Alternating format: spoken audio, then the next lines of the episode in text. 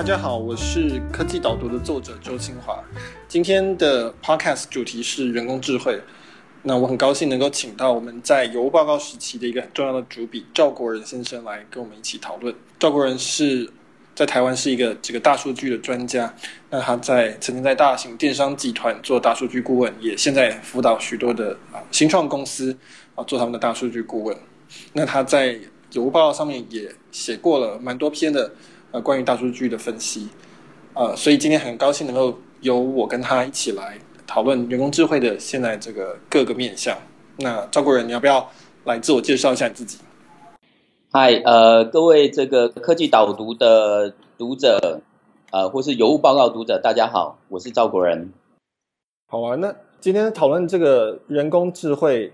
我觉得，就从我们呃还是一样，就是科科技导读都是大部分都是在从新闻开始着手理解，会比较生动一点。那我看到的一个最近人工智慧的新闻是，这个 Elon Musk 他在美国的一个这个全美州长会议上面又再次的说，这个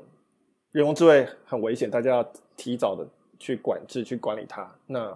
他担心的是这种这种呃，他担心的不只是取代工作的问题，他担心的应该是说，甚至是他这个人工智慧来。反噬人类啊，甚至控制人类的这个危险。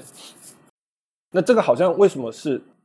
Elon Musk 特别特别对这件事情有一个很敏感的的感觉？其他的科学家或者其他的的企业家似乎没有像他这么的极端。呃，所以现在是问我吗？对，不好意思。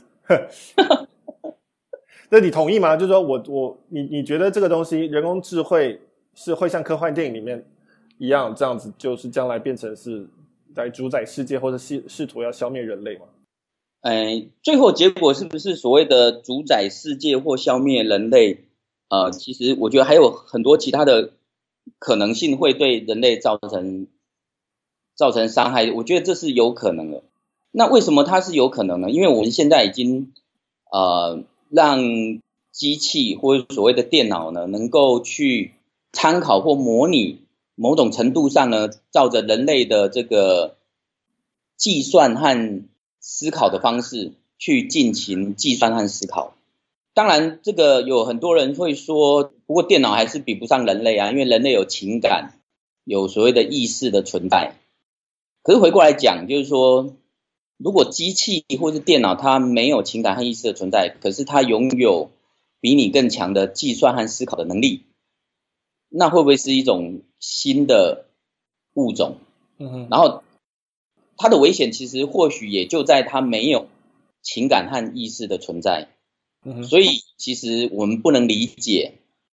或是掌握它一定会做什么，一定不不会做什么。这就是 Elon Musk 在谈的这个风险。我们会对这个 AI 失控。嗯哼。我有读到那个《人类大历史》这本书的作者，就是一个以色列的历史学家，叫做哈拉瑞。呃，他也是最近在我看到一个他最近在中国被采访的报道，那他也是提到是说，他智能基本上分两两件事情，一个是智能，那一个是意识，就是感觉。那人类是过去一直都是包含这两件事情，就两个都在人类的脑袋里。那现在变成人工智慧是把智能这部分分出来了，就是电脑可以在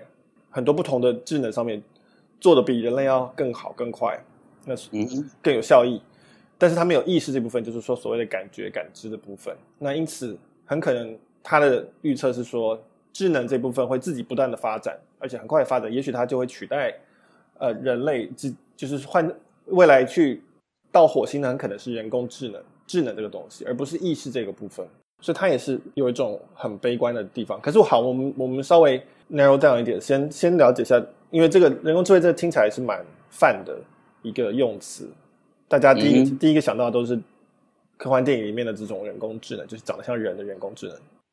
嗯哼，那但是我我们知道，现在谈的人工智能其实还远远没有到这个程度。我们讲的其实是所谓的那个 artificial narrow 的 intelligence。嗯哼，那这个东西跟科幻电影里的人工智能差别在哪里？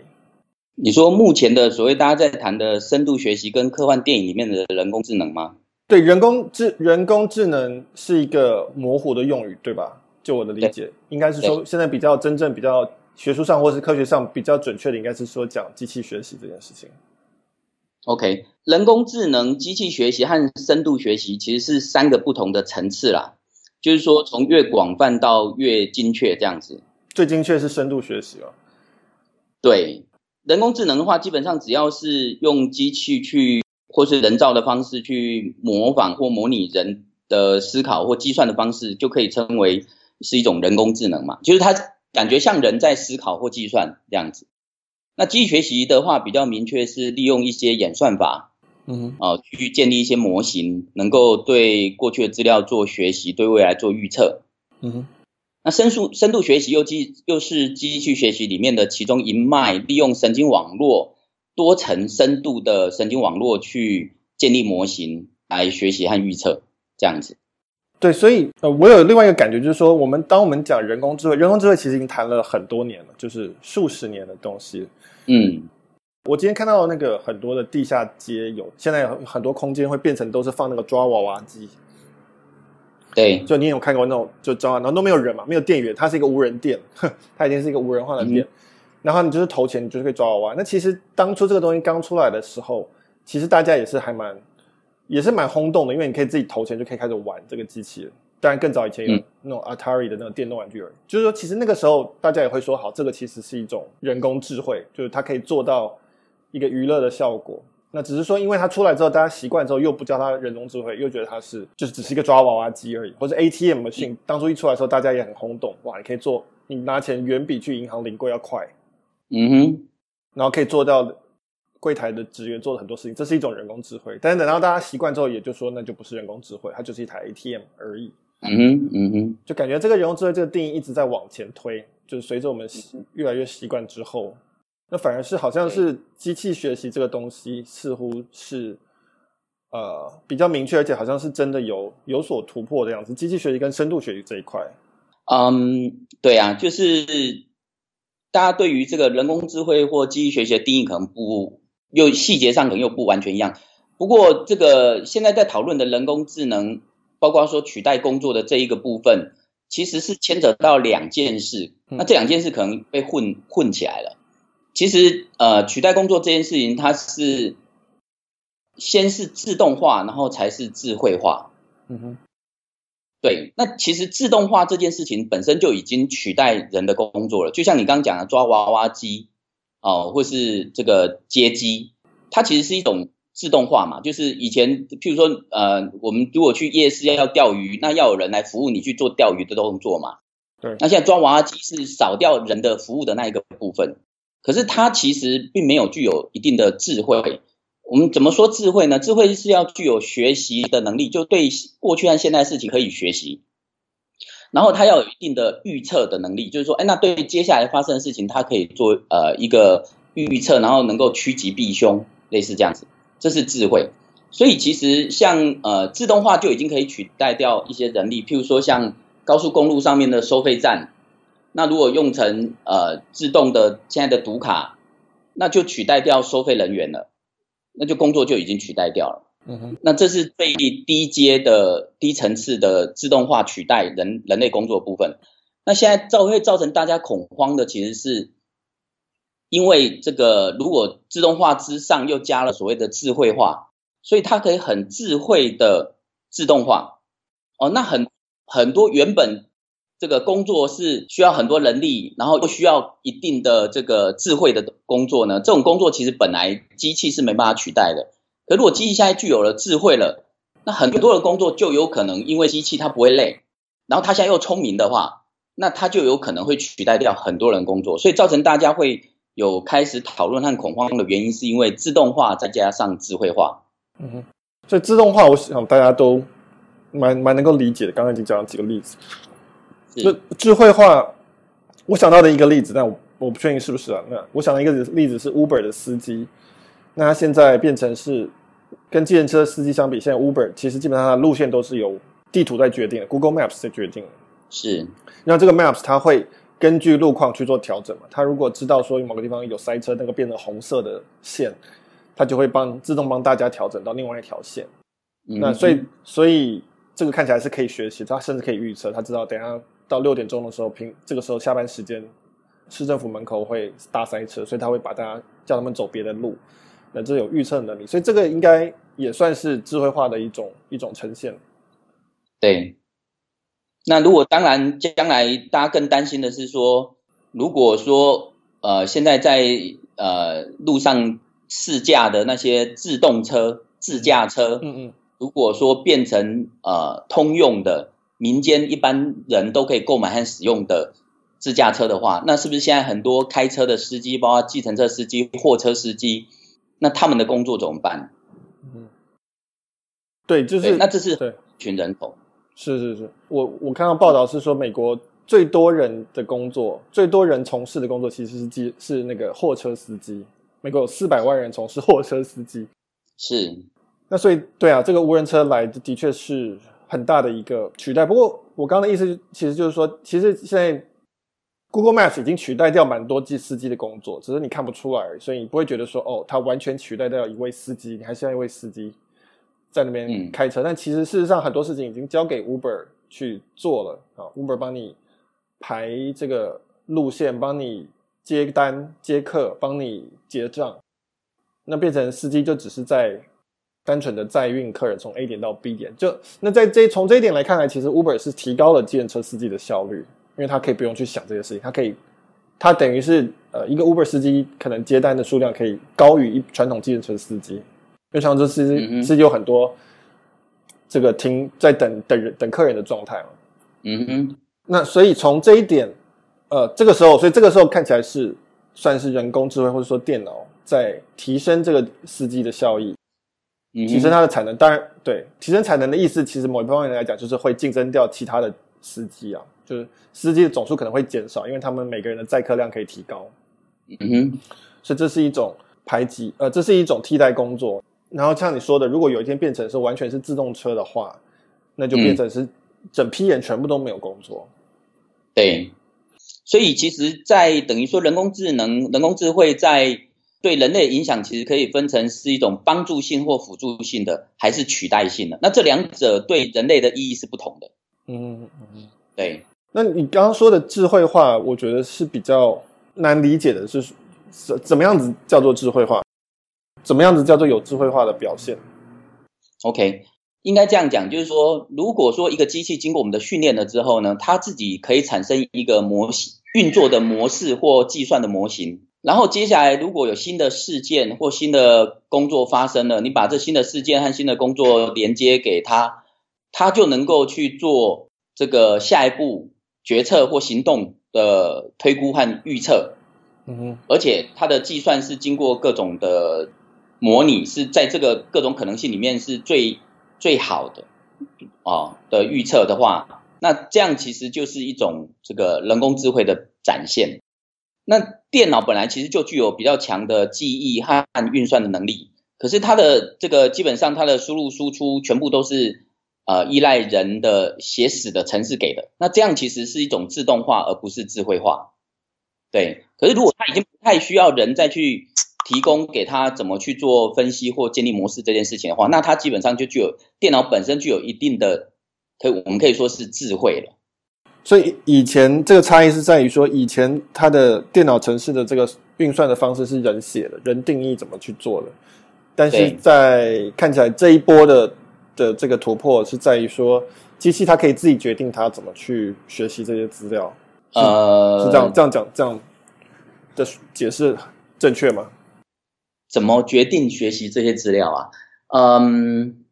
应该这样讲，就是说新的这一波其实用到两个技术，一个是深度学习，一个是叫做强化学习，就 reinforcement learning。那这个也是其实 AlphaGo 这一次能够赢过。人类棋王的两大算法。那在深度学习这边，它跟过去的机器学习不一样的是说，过去的机器学习的一些算法呢，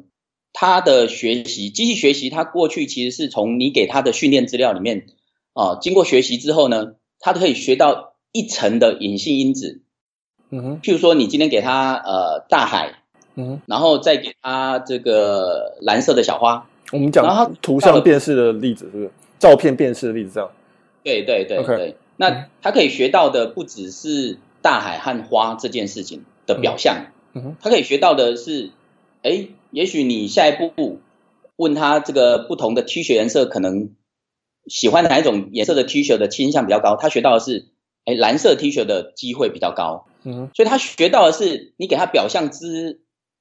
外内涵的一层的因子，这个叫隐性因子。所以，因为他学到的不是表象，而是表象萃取出来的隐性因子，所以他就具有一定的预测能力。嗯哼，因为他可以拿这个隐性因子对下一个你给他的事件。这些事件虽然跟过去的事件都不一样，可是它可以比对这个事件的内涵跟他过去学到的内涵之间的关相关性。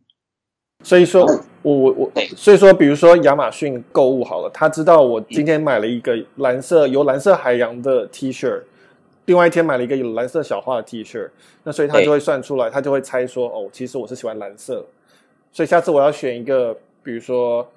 笔记本的时候，他可能会推荐蓝色的笔记本给我。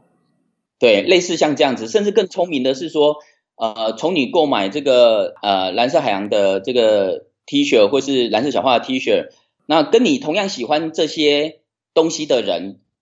啊、又又有很多人，成千上万的人都在上面买类似的东西嘛。那如果也同时有买了这两件东西的人，他们通常也会喜欢什么？所以他就抓到这一层的隐性因子，可以来协助做预测。对，这是过去的机器学习。那这个蓝色这个东西，这个标签是亚马逊定的吗？还是说这个是他自己自己猜出来的？亚马逊需要先在资料库资料库里列说，这个 T 恤有各式各样特质，包括它是蓝色，包括它是男生，包括它是短袖。然后是，然后电脑程式去抓说，哦，这两个的共通的标签是蓝色，是这样子的做法吗？呃，机器学习有有不同的类类型的机器学习，所谓的这个监督式的或非监督式的。那意思是说，就是有些是你给它放标签，嗯哼，啊，那它透过标签呃的比对去做学习，说啊，这个东西就是这个标签，这个东西就是那个标签，这样来学习。那非监督式的学习的意思就是说，你就直接给给他这些东西，他自己在里面透过这些抓取的属性之间的距离或是相关度的大小，把事物就分成一群一群的了。OK，所以，所以有不同的学习方式。OK。呃，但是这个你刚刚讲，这是过去的机器学习的做法，就是抓到一层的隐性因子。对。然后现在的这个新的的这个突破点是在于，对，所以现在会特别强调深度学习的原因，是因为它相对于过去的的一层的隐性因子的机器学习，我们把它叫做浅层的学习。嗯哼。那深度浅层和深度的对比，就是说，OK，那它如果说可以学习到了。这一层隐性因子背后再一层隐性因子，甚至这一再一层隐性因子之后的再一层隐性因子，那它可以架学习到很多层的隐性因子的时候，那么这个够深的话呢，它就可以学到事物背后的事物的道理，以及事物背后的事物的道理。所以，我们常常在讲说这个道理背后的道理，或是问题背后的问题。如果说当机器可以学到问题背后的问题的背后的问题很多层的话，那么它对一件事物的学习就会够深，嗯哼，够深的好处就在于说，所以它的这个呃学到的东西就更深、更深入的一一些因素了，然后它的对于未来的预测能力也会更准确了，嗯哼，OK，所以这是深度学习跟过去的这个浅层的机器学习呃最大的差异，因为他学的够很多层次的隐性因子。之后，它的预测能力更高了，然后也实际反映在多次的国际大的比赛上面，包括图形辨识能力已经超过正常人的辨识能力，然后包括像 AlphaGo 实际的运算能力超过人的这个推测预测运算能力等等等等这些。那呃，我们讲刚才讲的多层的这隐隐藏因子，我可不可以举例说，是说，比如说我刚刚讲的是说，他判断我喜欢蓝色，这是一个浅层因子。然后，但是他分析了很多人都喜欢蓝色之后，他发现我们几个这些人有一个共同点，比如说我们都住海边好之类的，所以他发现说住海边人好像天生就会比较喜欢蓝色，这个是他去发现的一个深层、更深层的一个呃资料。嗯哼，这样这样这样的描述正确吗？呃，这个隐性因子其实有时候难以具体化，可是它是存在在那里。嗯，对，对我只是一个这这只是试图去举例啊，就是。所以，如果把它具体化之后，通常就变成浅层因子。OK，对，所以问题背后的问题的问题，其实那个已经是多维的空间，超过三维或四维的空间的的事物了。其实人难以具象去说明它。所以这也是一个问题，就是我们不知道其实电脑背后它到底是呃，很多人在在讲说这个有个问题就在于说它是一个黑盒子，我们不知道它到底为什么得到这样的结论出来。是的，是的，所以你你讲这个完全就是打中重点，就是这也是为什么大家会担心人工智能会失控的原因。嗯嗯嗯，因为其实在这个学习的过程中，它就跟人的学习呃的过程是很像的。我们其实很难预测它会学到什么。嗯哼，因为在这个运算学习的过程是含的随机变数在里面的。哦，这是什么意思？随机变数，就是他的学习过程中其实是有一些呃算法上它是需要透过随机运算的方式，因为其实解这个问题本身是不可在电脑上你要完全正解它是不可解的，所以人比较聪明的用一些随机的方式在里面去把这个不可解的问题变成可解，只是需要比较多的运算，就类似去测试它这样子会不会得到呃预期的结果这样子。然后去回推它里面的算法，这样。对，我我举例来讲好了，嗯、就是说，譬如说，我们在一个平面里面，它是一个沙丘好了，嗯，沙丘上面有很多的高低的起伏，嗯哼。那如果说我们这个想要去找到这个沙丘里面呢，呃，绝对最高值，其实是一个很困难，你必须要把整个沙丘遍历了之后，就假假设一只蚂蚁在上面，它什么都不知道，它要找到沙最高的那一点沙丘的点，其实它要把整个沙丘都走完，才有可能找到那个最高点。可是如果说我们用一个取巧的方式，譬如说我就是很随机的在上面取，譬如说一百个点或一千个点，嗯哼，那么在这一百个点或一千个点里面的其中的最高值呢，它就有很大的几率啊是在跟那个整个沙丘里面的最高点的差距在一定的小的空范围内，嗯，所以我不需要跑遍整个沙丘的所有沙子。我只要去取个一百点或一千点，我就可以接得到接近于最高点的那个数值了。对，这个就是一个随机性，因为你做一次跟做两次、做三次，其实得到结果都不一不是完全一样。那这个是在测测说我们如何去理解那个黑盒子里面的东西，这样子。对，这个就是沙丘，就是一个黑盒子，上面高高点、高高低低、起起伏伏，这就，就是我们要去学习的。有哪些起伏，哪些点，哪些值是，就是我们要去学习的嘛。譬如说，我们就是要找最高点，可是你没有办法去穷尽去得到那个最高点，所以你只能用随机的方式下去，去抽出那个其中的可能最高点。所以你可以逼近它，可是你不能够完全把它跑完。譬如说，以 AlphaGo 来讲，它下围棋，它的可能性是比全世界、全宇宙的原子数还要多，你不可能穷举它嘛。所以你只能在上面去随机性的去取出可能的最高点，逼近它。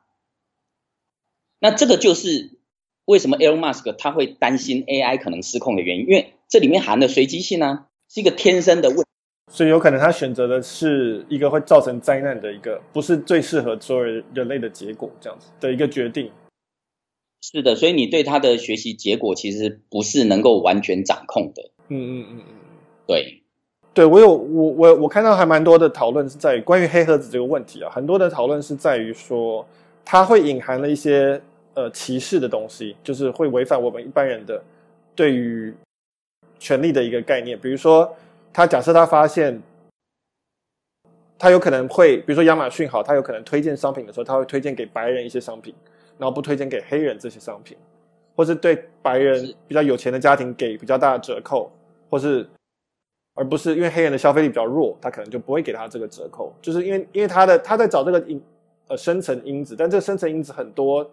可能是我们在道德上面是认为不应该用来做判断的的这些呃因子。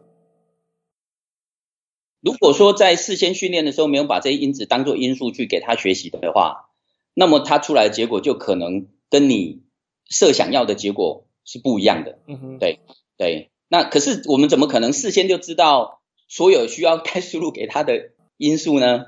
这就是问题啊，对啊，所以微软它过去做个 AI 叫做 TAI T A I，它在网络上学了一堆对话了之后，就开始产生一些歧视性的文字了嘛，对，就就变成一种歧视的 AI 了嘛。因为网络上的言论都是 不是一个不是一个人类的语言的很好的范本，应该是这样讲。呃，对啊，所以如果你给他呃这个因素没有控制或掌握，那它出来东西就会。就会这个失去你的控制，这也不是只有微软的 AI TAI 发生这个问题。过去 Google 它在预测流行性感冒的时候也发生这样的问题啊。他学了好几年的流行性感冒的预测都非常的精准，可是突然有一次不准了，突然他预测的流行性感冒的人数是是真实的人数的两倍哦，那落差是非常大的。那大家就说这 AI 失控了，AI 不准了。后来再去查原因，原来是当这个 Google 把这个流行性感冒预测的系统放到网络让大家去搜寻的时候呢，它其实就影响了大家对于这个流行性感冒搜寻相关的关键字，而这些关键字正是。流行性感冒预测所用来做预测的输入，可是，在 Google 当初发展这系统的时候，他怎么知道会发生这个现象呢？就是他自己产生的结果竟然影响了到他自己的输入了，所以就变成说影响到他的预测的能力就错了。所以你看，这个我们很难去掌握所有我们要训练交给 AI 去训练的这些资料，那更难去控制它会学到的结果了。连 Google、微软都发生这样的错误，将来等 AI 更普及化，甚至连一般人、一般民众、一般学生都可以去建构自己 AI 的时候，你觉得这世界会失控成什么样子呢？对，这还蛮这还蛮吊诡，就是说，呃，就有点像投资股票，就是说世界上不会有一个完完美的股票投资人，因为他们只要一说出来，所有人就会照着他的股票投资的建议去做，然后这个股票就会变得是太过涨或是过跌。对啊，这个其实有点像 Hensenberg 呃 Hensenberg 的的那个海森堡的测不准原理，就是你要去观测这一个呃电子的时候呢，其实你的观测的工具，一本是光线哦，都可能影响到你被观测的物体。对，就反过来的意思就是说，其实黑盒子有时候我们也不应该把它打开来，因为你一打开来，反而它就不准。就是你你一旦告诉他你你要你要看它，它其实反而就会影响到它的结果。对，可是你不打开来也很难，这个知道它或是控制它能学到什么，所以这也都是很两难的。嗯嗯嗯嗯，对，所以我我我觉得这是这这还蛮有意思。那个我刚刚讲到那个人类大历史，他的书里面就提到一个例子，就是说我们大家都在用 Google Maps 开车嘛，然后有一天假设我们都塞车了，嗯、那这个时候呢，Google Maps 知道我们都在塞车，那他如果叫我们所有人，他找到另外一条替代道路。可他如果叫所有的替人都去替代道路，那条路又会塞车，所以他这个时候 就变成是他要决定说他哪些人他要跟他讲说你可以用这这台替代道路，比如说他找一半的人过去，那一半人留着，那其实你那其实这这就是一个这就变成一个判断，这就变成一个事实上是一个实际上的真实的判断，就是说他在是他在指挥你，而不是你在指挥他了。对对，就是将来可能很多我们的决策，其实现在已经是这样子啦。我们在搜寻引擎里面去线下关键字搜寻。可是我们看到的结果就是那么十几前几页而已。那事实上，它背后可能是几百万笔资料。那为什么是这几？我们只能看到这几页的资料，是搜寻引擎决定的，不是你决定的。所以，其实我们看了这些资讯，然后我们去做后面的相关的思考或是行动，其实都被搜寻引擎所掌控住了。可是我们自己不自觉，每天还在拼命用它，可是也不能不用它。所以，我们人类现在其实就已经进入到这样的一个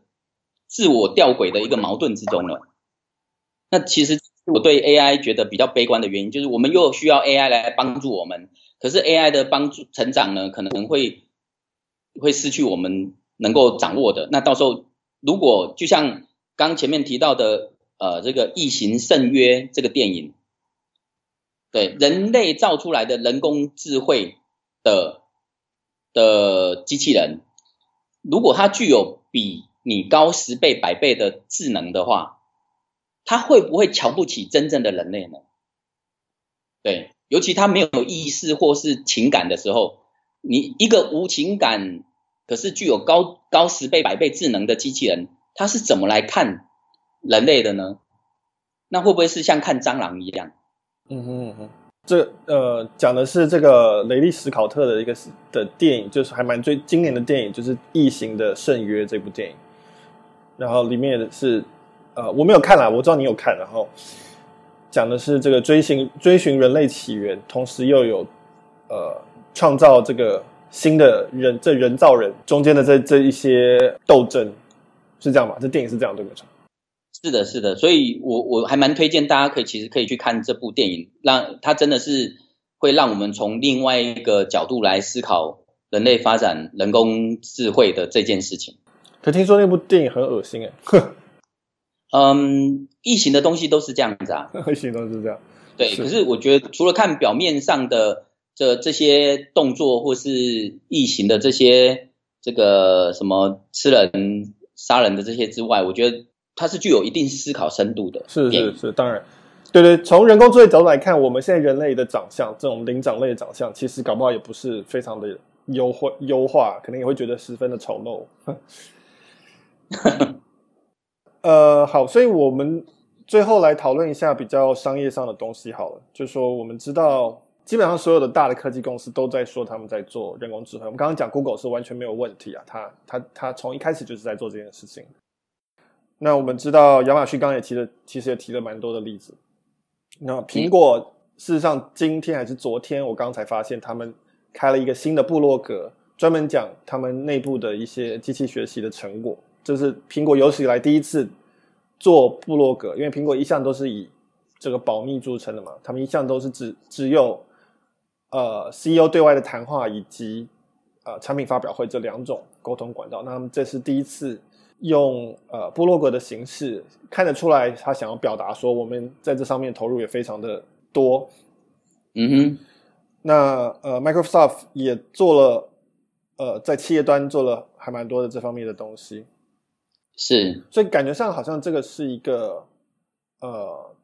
就是说大家都很明确的这个方向非常明确的投入的。一个呃领域，那为什么呢？为什么这个为什么今天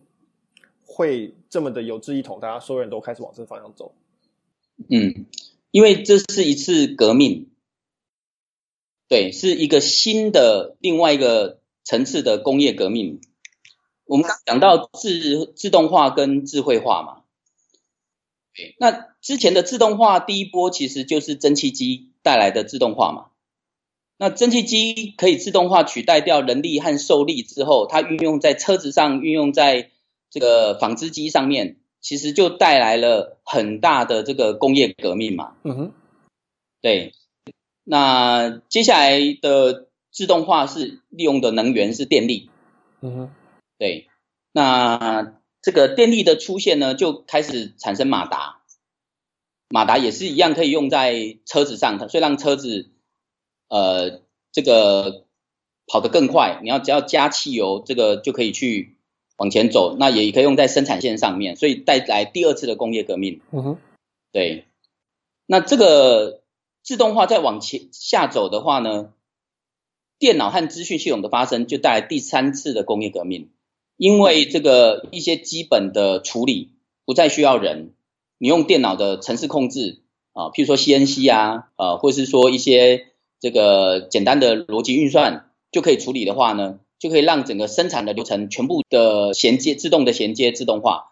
可以做很多各种复杂和精细的动作。这第三次的工业革命，所以你看，从蒸汽机、电力到资讯电脑，都带来各种不同层次的自动化。是。那现在在电脑上面再加入了人工智能、智慧了之后，就让这个自动化提升到更进一步的智慧化。所以能够更智慧的自动化是这一这一波呃，让大家觉得既兴奋，可是又又对前景带来忧心的一个原因，这样子。对，所以这是一个新的工业革命，所以这这是为什么大家会这么这些这些大的公司也都非常充分了解认知到这一点，所以才会投入这么多的资源去发展这个人工智慧这件事情。所以过去是发展自动执行的能力，现在变成是要发展自动去学习的能力。没错，没错，没错，就是它可以从这个自动学习之后呢，搭配前面直接前面累积出来的自动执行的能力呢，让这个整个系统的运作已经完全完全不需要人的介入了，这个是最根本的。因为即使到电脑这个层次呢，都还要人的介入嘛。嗯哼，对。可是现在如果说这个过去是可以这样讲，就像一个人有四肢跟脑袋，过去的这些蒸汽机、电力、电脑都只能取代掉这个四肢嘛。嗯哼。可是现在是人工智慧之后，已经连脑袋都可以取代掉，所以其实已经是可以把整个人完全取代掉，是会有这个机会的。这个部分我一直没有像其他的人这么这样的悲观啊，不管是 Elon Musk，不管是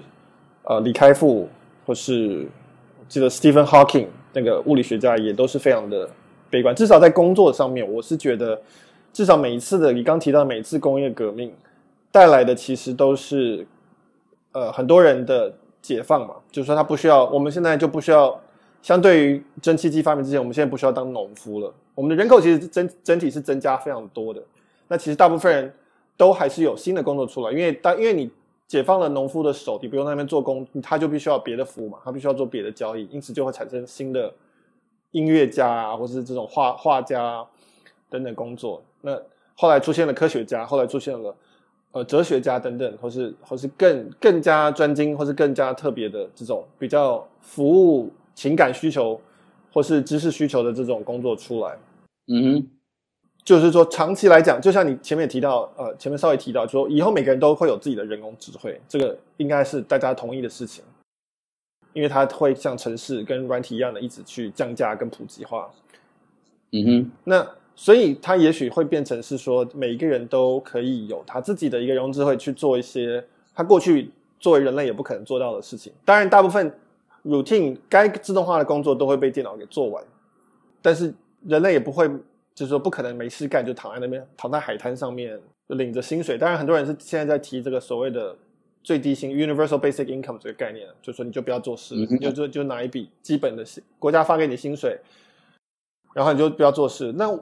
但是我的是，我我觉得我还没有那么悲观了，没有觉得说的人这真的会变成无用的废物这样子，而是说每个人他会变成你每个人都变成 enhanced 的人类或者 augmented 的人类，他做一些是我们现在这些人类没有办法想想象的工作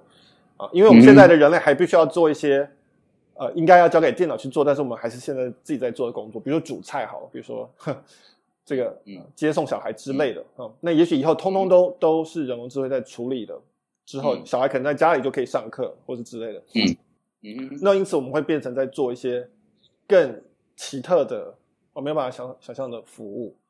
当然，这种当然这种说法没有对那些要失去工作的卡车司机来讲，不是没有什么好用处了，因为他们会还是会失业。这个这个转型会非常非常非常的痛苦。那我所以，我们之前看到每一次的工业革命后面都是带来的不同的战争嘛，就是要解决这个嗯这个问题啊。只是说，只是说，逻辑推演上面不代表说大家会没有工作。我认为没有事情可以做。嗯，那但但是我的确是觉得我们现在的所谓的政治结构、国际的这个这个企业组织的这些组织方法，不是呃没有预想到人工智慧的这个存在的可能性，所以那个适应是需要花非常非常呃会有一个剧烈的过程的。对对，所以所以就像你讲的，就是说。这个中间会有一个很剧烈的过程。那有关于这个适应或转型，呃，会有一些呃重大的障碍或问题。第一个是这个人的学习或转型的能力其实是有限的。你说卡车司机他要去转型到下一个这个在人工智慧取代司机之后的工作，这有一定的学习障碍。第二个就是说，即即使想要转型或有能力转型，那可是整个世界是平的，这个趋势使得。这个财富其实是更集中化的，嗯哼，对，所以财富和资源集中在比较少数的企业或少数的人手中之后，那其他的企业或其他的少数的的人呢，的多数人呢，其实是更不具有资源或能力可以去呃学习或转型，这这其实是一个另外一个隐性的一个问题，就是。嗯，就是资源分配不平均。其实随着一次又一次的工业革命呢，其实资源和财富分配不平均的情况是越来越严重。所以这个当人工智慧取代掉一些人的工作之后，那那些人是不是有足够的资源和能力可以转型到下一波？这个也都是应该要提早设计和规划来做处理。对，我记得每一次，比如说我们 PC 时代过去的台湾，随着 PC 时代而。而而而兴起嘛，哈，尤其是代工业，那 PC 时代一起来，然后就会有很多的这种我们这种专案慈慈善的公益的活动，就是说希望要让贫穷的地区每个人都手上都有一台 PC，嗯，所以很多大企业就会捐捐钱啊，或者说微软会跟 OEM 合作，要有做那种什么每个人都有一个一个平板的概念，后来就是变成平板，或从 PC 变 Netbook 变平板，就是说我们要给落后地区要让它不要有资讯落差。然后到了网络时代，变成说我们要让落后地区都有网络，所以你看到 Facebook 在做无人机啊，然后在做那种那 Google 也是在做一些那种希望在推广落后地区的做有宽屏，希望他们不要有网络落差。嗯，那现在看起来很快就会有这个人工智慧落差，就是说要让他们有机会可以使用到这些工具。嗯哼，当然其中可能呃最成功、影响最大的大概就是智慧型手机啊，大概智慧型手机大概是真的是有深入到这些贫穷落后地区，让每个人手上都有一支智慧型手机的一个装置，所以看起来又会再来一次这个很严重，你刚刚讲的这个落差的问题。是啊，是啊，这个落差问题也是呃会会发生，而且应该要提早规划来避免的。嗯嗯，那我们好，我们我们再再最后再讲台湾这个部分好了。台湾，因为我知道你、嗯、你做了很多呃新创公司的大数据的顾问。那呃李开复之前才公开的讲说，他觉得基本上的意思就是说，大家应该要尽量去大市场、大公司，因为所有的 data 都资料都。掌握在他说的叫做七大黑洞的手上，就是 Google、Amazon、苹果、嗯、Facebook 跟中国的百度跟腾讯。那、啊、对不起，中国的阿里巴巴、腾讯这代，反正就总、嗯、这七大公司，他们手中掌握了资料。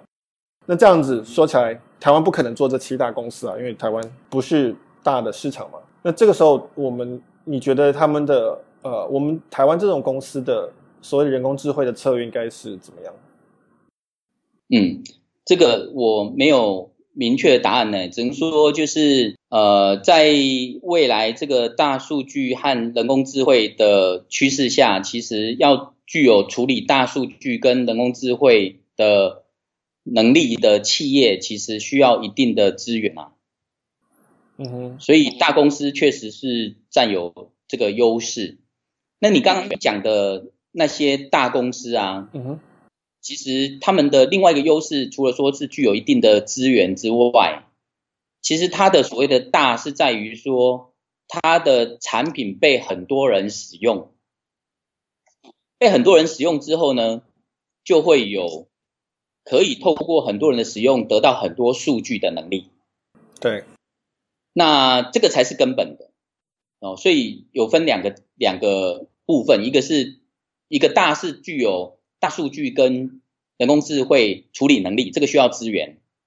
啊。那这个资源当然台湾公司比较比不上这个这个国际的大公司，可是也不见得没有，也不见得不能做。嗯，对。那另外一个是说，你的产品有很这个大，第二个大是很多人使用。那在很多人使用之后，你会得到很多人的数据。那这件事情呢，本身没有一定是要。所谓的大公司才能做，大公司它已经是有很多人使用了嘛。可是新创企业能不能做出一个产品让很多人使用呢？诶，也是有这个可能性啊。所以这些数据也是可以透过新创公司发展的创新型的产品或服务啊，因为基于很多人使用之后而取得。嗯哼，对。所以，所以重点其实不是在技术，当然技术。国呃，矽谷跟北京也有优势，但是技术这个东西是相对比较容易普及，比较容易价钱容易下来，比较容易大家能够操作，就像软体一样。只是说困难的地方是在于说，谁能够掌握到消客户用户，这个是比较难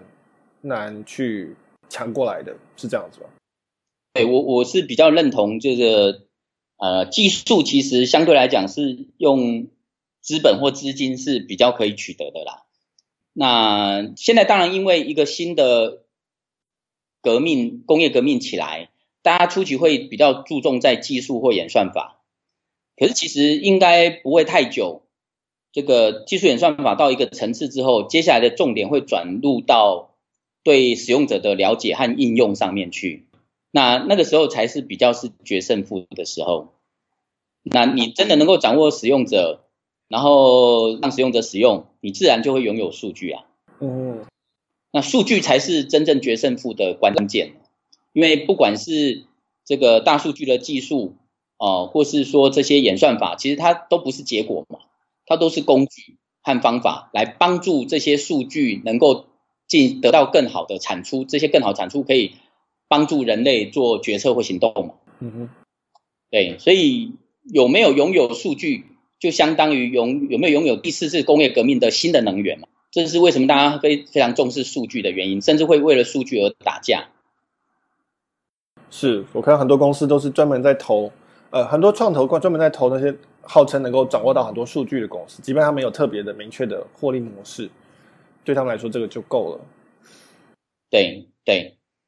因为数据就像未来的石油的能源一样，它其实可以不断的被开采。嗯哼嗯哼，看起来或许我们应该要发明一种人工智慧，是专门用来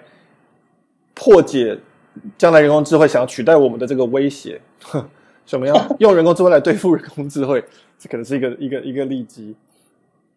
那 Elon Musk 他的做法，他因为他一直从都在担心这件事情，他。其实他的担心，呃，不是没有道理的。他担心也得到绝大部分做进行人工智慧的大公司的认同，然后跟他签署了这个人工智慧公约，包括我们台面上所有知道的这些公司，Google、Facebook、Microsoft，还有一些什么 DeepMind 啊，他创立的，他赞助的那间公司叫 OpenAI，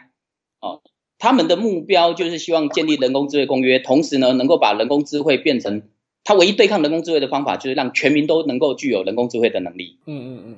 那这样就不会因为人工智慧被少数的企业或个人所独占，而变成一种欺负人类的武器。这样子。对，这种胸襟和格局，我是非常的佩服啊。嗯嗯嗯，是，就是还是有善良的人士。我想，将来如果真的人工智慧有这么这么的这么的有威胁性的话，人类迟迟早也会团结起来，必须要想办法来把这件事情这个威胁给呃。米平才行。对，希望将来这个人类社会有更多、越来越多这种钢铁人，像 Elon Musk 这种钢铁人，那就是人类的福气了。好，好啊，感谢感谢钢铁人，也感谢赵国人今天来参加我们的 Podcast。那希望大家觉得今天的 Podcast 有收获。好，谢谢清华，谢谢这个科技导读，谢谢，谢谢。